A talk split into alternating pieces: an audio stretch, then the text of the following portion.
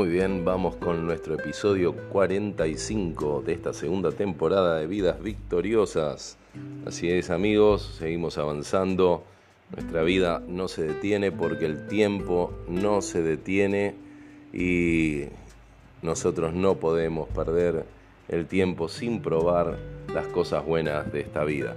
No podemos quedarnos eh, esperando a que esas cosas buenas simplemente algún día caigan del cielo porque ya todo lo bueno nos fue dado y de eso se trata este episodio. Se trata de hablar justamente de esa bondad de todo lo creado, porque Dios es bueno, porque así se revela y todo lo que Él ha creado realmente eh, es para nuestro bien, para que con acción de gracias podamos tomar de las cosas buenas de esta vida y también de, de aquí pasar, obviamente, una vida eterna donde será totalmente todo bueno, grandioso, pero muchas veces no nos cuesta entender esto, porque uno cómo sabe lo que es bueno si no lo prueba, ¿no? Será por eso que eh, en la palabra de Dios el salmista y en el Salmo 34.8 dice, prueben y vean que el Señor es bueno. Él da por sentado, ¿no? Él lo conoce y sabe que, que su Dios es bueno. Lo ha ayudado en, innumerables casos desde que era pequeño, en este caso al rey David, uno de los de los de las personas que conocieron esta bondad de, Dios y somos tantos, ¿no? En este caso quien les habla he experimentado la bondad de Dios en mi vida cuando me sentía vacío, deprimido, eh, consumido por entregado, ¿no? A una vida de adicciones y de depresión, de no encontrar la satisfacción, como decía la canción de los Rolling Stones, en nada, aunque tal vez por ahí parecía por un rato que había satisfacción en algunas cosas, pero nada, nada me llenaba. Y cuando uno quiere ocupar el lugar que solo le corresponde a Dios, porque fuimos creados por Dios y para Él, y hasta que no, no, no estemos en comunión con Él y llenos de Él, nuestra vida no va a funcionar. Hay un hueco en el corazón de cada uno de nosotros que tiene solo la forma de Jesús y solo Jesús lo puede llenar. Y cuando experimenté la plenitud en mi rompecabezas, esa pieza que me faltaba que era Jesucristo, bueno, pude experimentar, pude comprobar esto que tantas veces me habían dicho eh, gente cercana, familiares, sobre Jesús.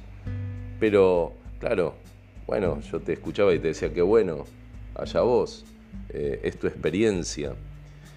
Por eso todo tiene que ver de en cómo vemos a Dios cada uno, ¿no?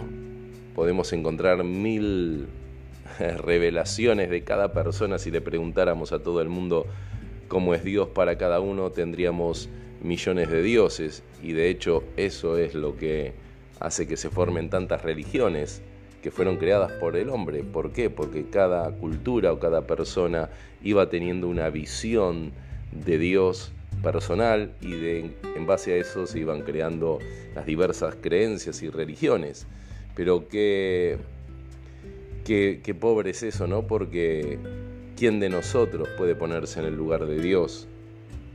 ¿Quién de nosotros conoció a Dios en persona o se sentó eh, en una mesa tomar mate con Dios y conocerlo a la perfección como es Él, ¿no? Y contarlo. Cada uno de nosotros podemos contar alguna experiencia, podemos decir esto es bueno, esto, aquello es bueno, pero si no lo probamos, queda simplemente en un mero conocimiento y Dios nos está invitando a probar, a verlo con nuestros ojos, las cosas buenas que Él preparó para nuestra vida.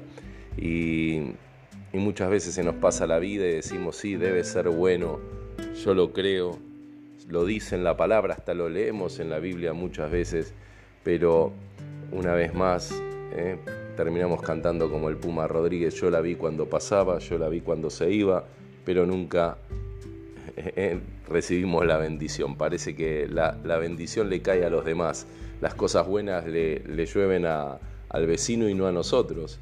Como dice un dicho, siempre el, el pasto del vecino parece más verde que el de uno.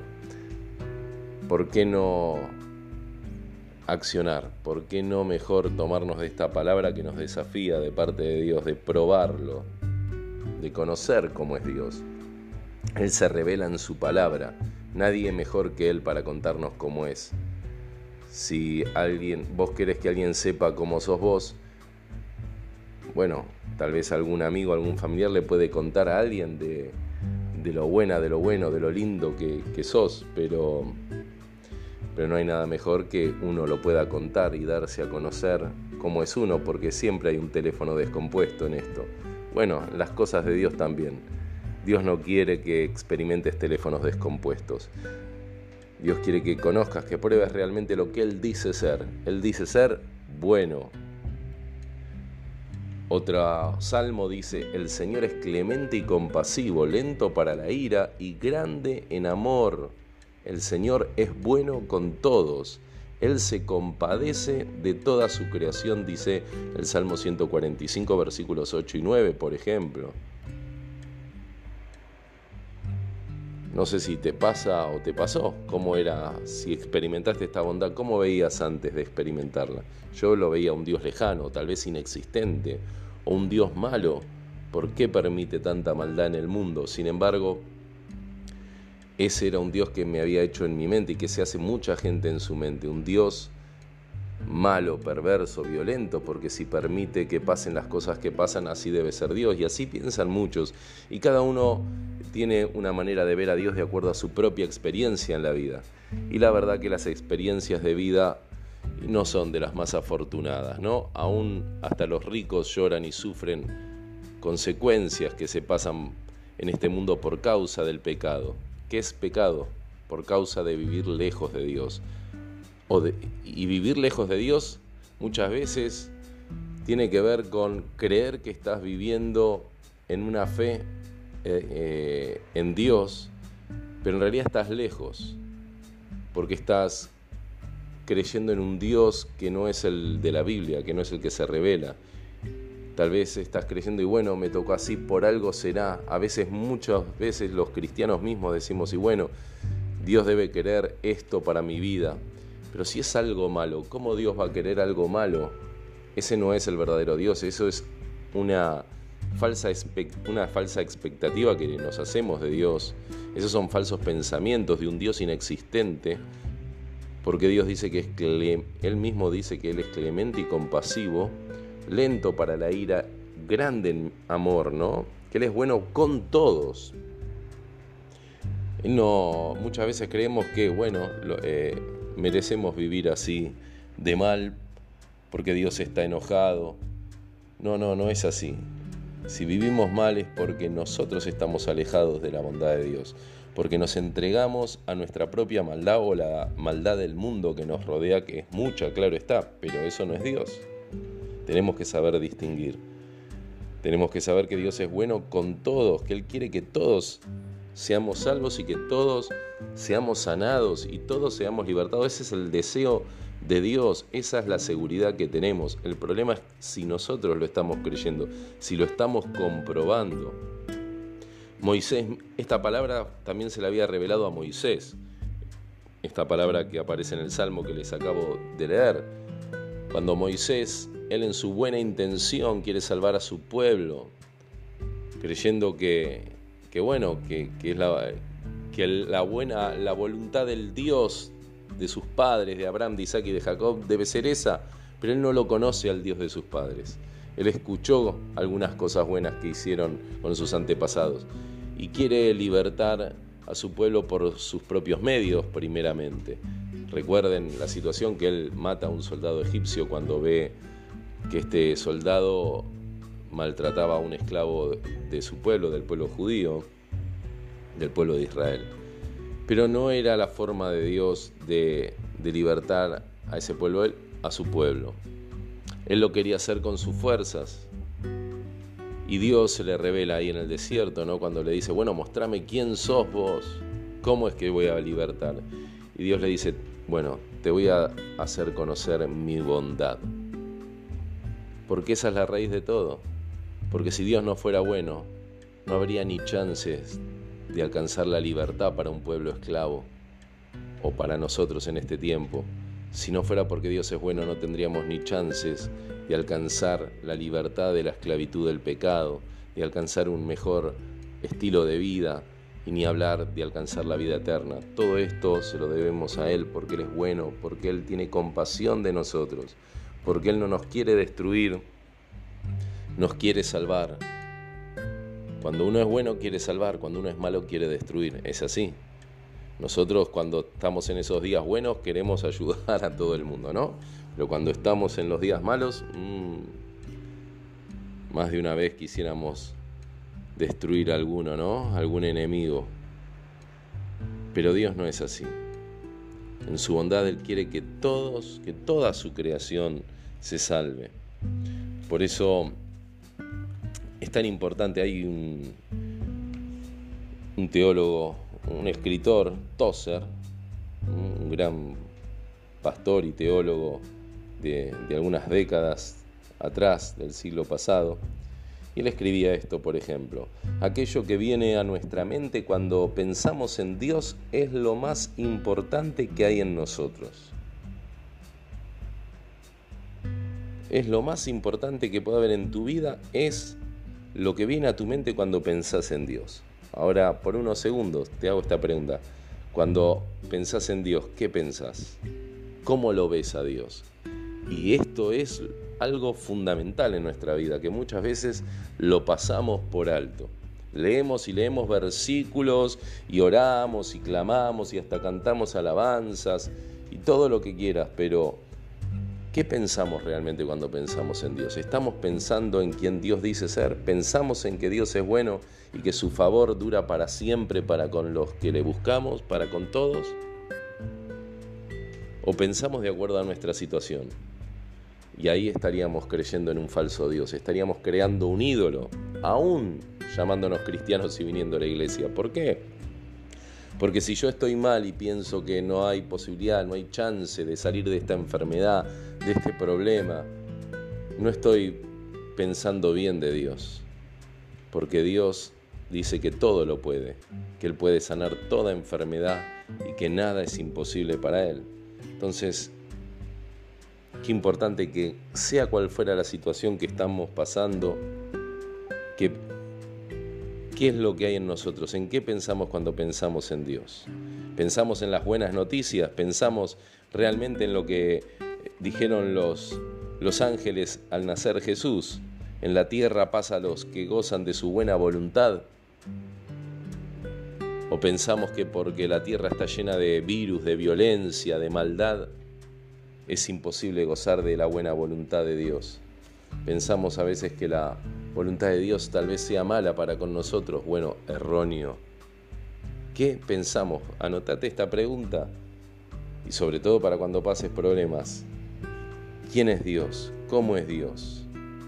Y, esa y ahí vas a tener la respuesta más importante para tu vida, porque de acuerdo a esa filosofía de vida, de acuerdo a cómo vos veas a tu Dios, Así vas a vivir, así va a ser nuestra vida.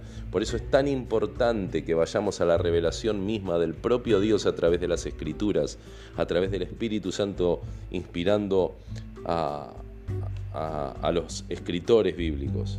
Así lo inspiró a Moisés.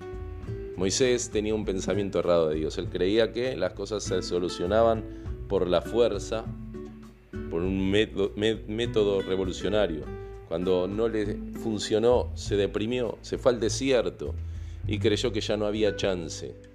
Sin embargo, conoció la bondad de Dios, conoció al verdadero Dios, ya no de oídas, sino en persona, y él pudo experimentar que él era clemente, que en su compasión ayudó a su pueblo a ser libre, que fue por ese amor que él pudo ir y hablarle a un este, de parte de Dios con amor, ¿no? Sin todo lo que le habló al mismo faraón, ¿no? Enfrentarlo, pero no en una manera de guerra, sino siempre con la paciencia de saber que Dios estaba de su lado.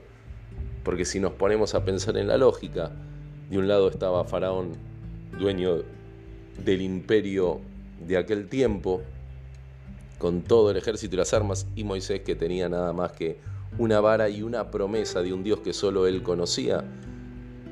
Y todos pensaban que estaban locos, aún los del mismo pueblo.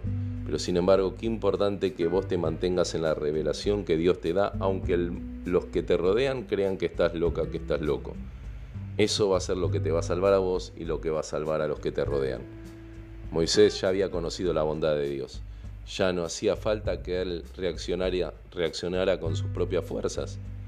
Él venció con las fuerzas de Dios, con la bondad y el amor de Dios. Una y otra vez con paciencia fue y pedía al faraón que los deje salir. El que obró con poder fue Dios. Y cuando se cerraban las puertas y aun cuando parecía imposible cruzar ese mar, él vio la bondad de Dios, que Dios estaba con él, con esa humilde y sencilla vara. Ni hablar de Jesús, ¿no? que vino a libertarnos con una cruz, muriendo en una cruz. Algo que hasta para los más que quieren ser más religiosos parece blasfemo, que parece hasta una cargada del destino. Los mismos religiosos de la época de Jesús decían, no, este no puede salvarnos a nadie, no puede ni bajarse de la cruz. ¿Cómo nuestro rey va a morir en una cruz?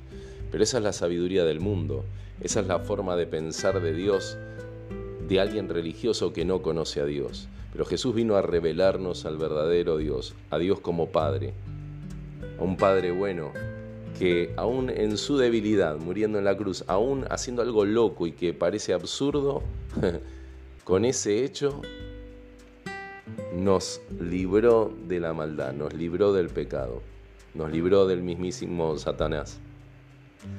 Porque el enemigo viene a destruir, viene a matar, viene a traer maldad, pero Dios es bueno, viene a dar vida, viene a restaurar. Y eso es lo que Jesús constantemente en esa cruz nos está hablando y nosotros es como que muchas veces pasamos por alto esa bondad de Dios en la cruz. Creemos que Dios tiene que ser malo, no puede ser que permita que pasen las cosas que pasen. Dios tiene que reaccionar con violencia. Porque lo hacemos a Dios a nuestra imagen. Ese es el gran problema que tenemos. Lo bajamos a Dios y lo hacemos a nuestra imagen y creemos que Dios piensa como nosotros y nosotros nos creemos tan buenos que por medio de actos violentos o de malos pensamientos creemos que vamos a solucionar aún el mal del mundo. Y nos olvidamos que la ira del hombre no obra la justicia de Dios. Por eso nosotros tenemos que ir a la imagen de Dios. Nosotros tenemos que buscar la imagen que Dios nos revela por medio del rostro de Jesús que como cordero enmudeció cuando lo llevaron al matadero, es decir, a la cruz. No devolvió mal por mal, no devolvió escupitajo por escupitajo, sino que con esa bondad, con esa simpleza de un cordero, con esa paz, con esa bondad pudo vencer a todo un mundo de odio en el cual estamos incluidos vos y yo, que seamos vencidos por esa bondad que nos gane de tal manera que nuestro corazón se convierta a esa bondad y podamos nosotros convertirnos a Dios, hacernos a la imagen de Dios, que es la imagen de Jesús, y no bajarlo a Dios a nuestra imagen. Por eso Jesús en las parábolas constantemente lo hace sencillo, Él revela la bondad de Dios como la de un Padre bueno, como es la, mal llamada parábola del hijo pródigo, que en realidad debería llamarse la parábola de los dos hijos o la parábola del padre bueno. Porque eh, en, ese, en esa parábola como en las otras, lo que Jesús está revelando es que Dios es ese Padre bueno que está todo el tiempo queriendo que volvamos a sus brazos de amor, que Él no quiere destruirnos sino salvarnos, pero Él está esperando nuestra decisión. Él le dio todo al hijo menor que desfachatadamente le pidió la herencia antes de que se muriera el padre. Sin embargo, ese padre se lo dio todo porque Dios no quiere que lo busquemos simplemente por, por obligación, por miedo. No, no, no, no es por miedo al castigo que Él quiere que le busquemos, sino que entendamos que Él nos ama el amor es el que gana, el amor es el que vence, el amor que recordó ese hijo cuando lo perdió todo, recordó el amor del padre. Pero aún así, todavía no le había sido revelado todo.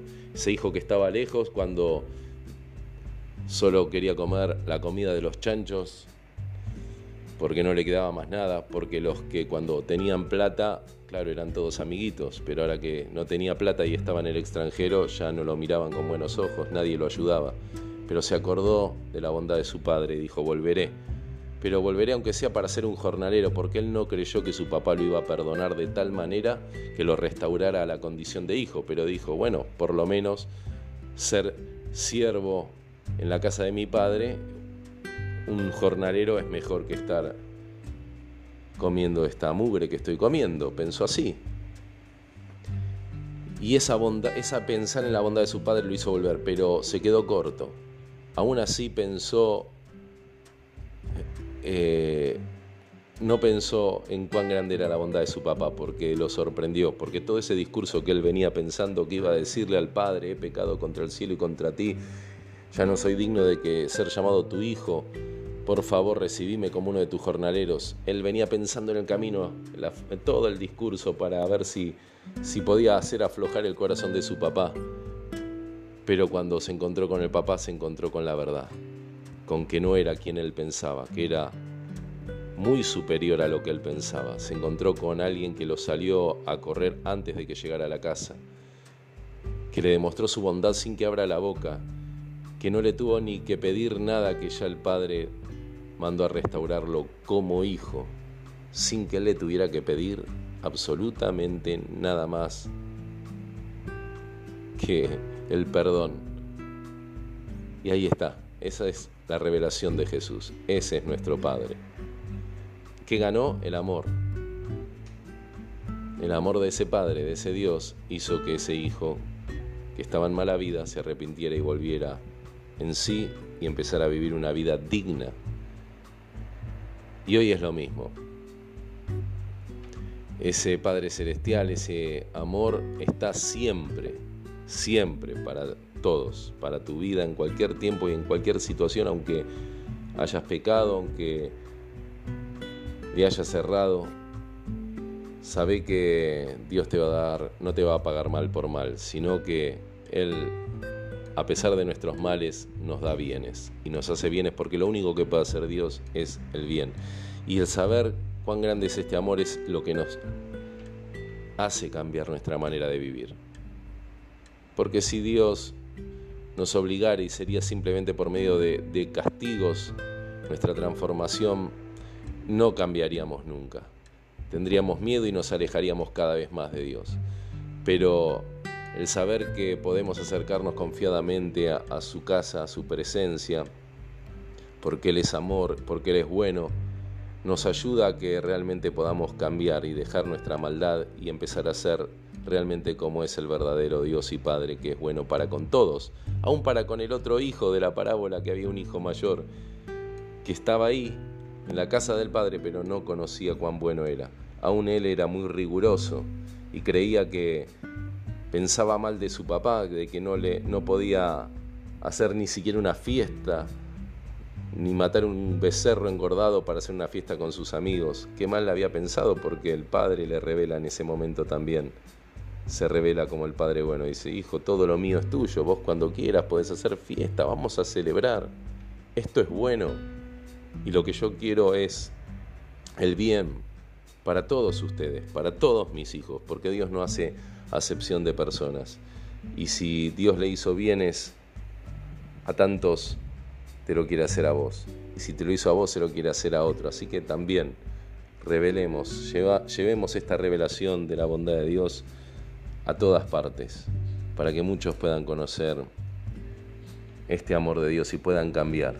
Gente que está con odio, gente que está con rencor, gente que cree que no puede salir de la depresión, de la angustia, de la ansiedad, de las adicciones. Y vos que pensás que no podés tal vez mejorar, vos que tal vez pensás que llegaste a un límite como me pasa a mí muchas veces, y Dios me dice, hey, yo soy más bueno que ese pensamiento que tenés. Mirá, mirá, ¿no? Como dijo Jesús en un momento a sus discípulos, miren las aves, cómo Dios las alimenta, miren las flores del campo, como Dios las viste miremos como Dios, más ampliamente, con más bondad. Yo creo que si hay algo que le tenemos que pedir hoy a Dios es dame más de esa bondad. Esa bondad fue la que transformó a Moisés y lo hizo en un gran líder libertador. Esa bondad es la que transformó a los líderes de la iglesia para hacerlos como Jesús y llevar este amor aún a pesar de las persecuciones. Señor, dame bondad. Pedirle, quiero conocer, quiero probar cuán bueno es. Tal vez ya probaste mucho de Dios, pero esto, viste, es como el helado. Viste que probaste un gusto y crees que ya está, no querés pedir otro gusto porque te enganchaste con esos dos gustos de la heladería favorita, pero tal vez hay otros gustos ricos también que sería bueno probar. Bueno, en la heladería de Dios hay infinidad de cosas gustosas para probar, infinidad. Quiere decir que no nos va a alcanzar esta vida para probarlas, pero mientras estamos en esta vida vamos a ir probando. Es gratis, solo hay que creer, solo hay que pedirle. ¿Qué estás queriendo probar? querés probar, gustar de que podés salir adelante, tener un mejor trabajo, prosperar, de que podés servir a Dios, de que podés alcanzar una profesión, de que podés sacar del pozo a tus amigos, a tu familia, de que podés aún ayudar a levantar una nación destruida. Bueno, soñá en grande, nada es imposible. Vamos a probar, vamos a ver lo bueno que es Dios. Lo voy a ver en tu vida, lo voy a ver en mi barrio, lo voy a ver en el mundo entero, porque el Evangelio va a ser predicado hasta lo último de la tierra. Que Dios te bendiga, que puedas comprobar los milagros que te están esperando. Echa mano de la vida eterna, echa mano de las cosas buenas que Dios preparó desde antes de la fundación del mundo para tu vida. Hacelo, te aliento y te bendigo en el nombre de Jesús.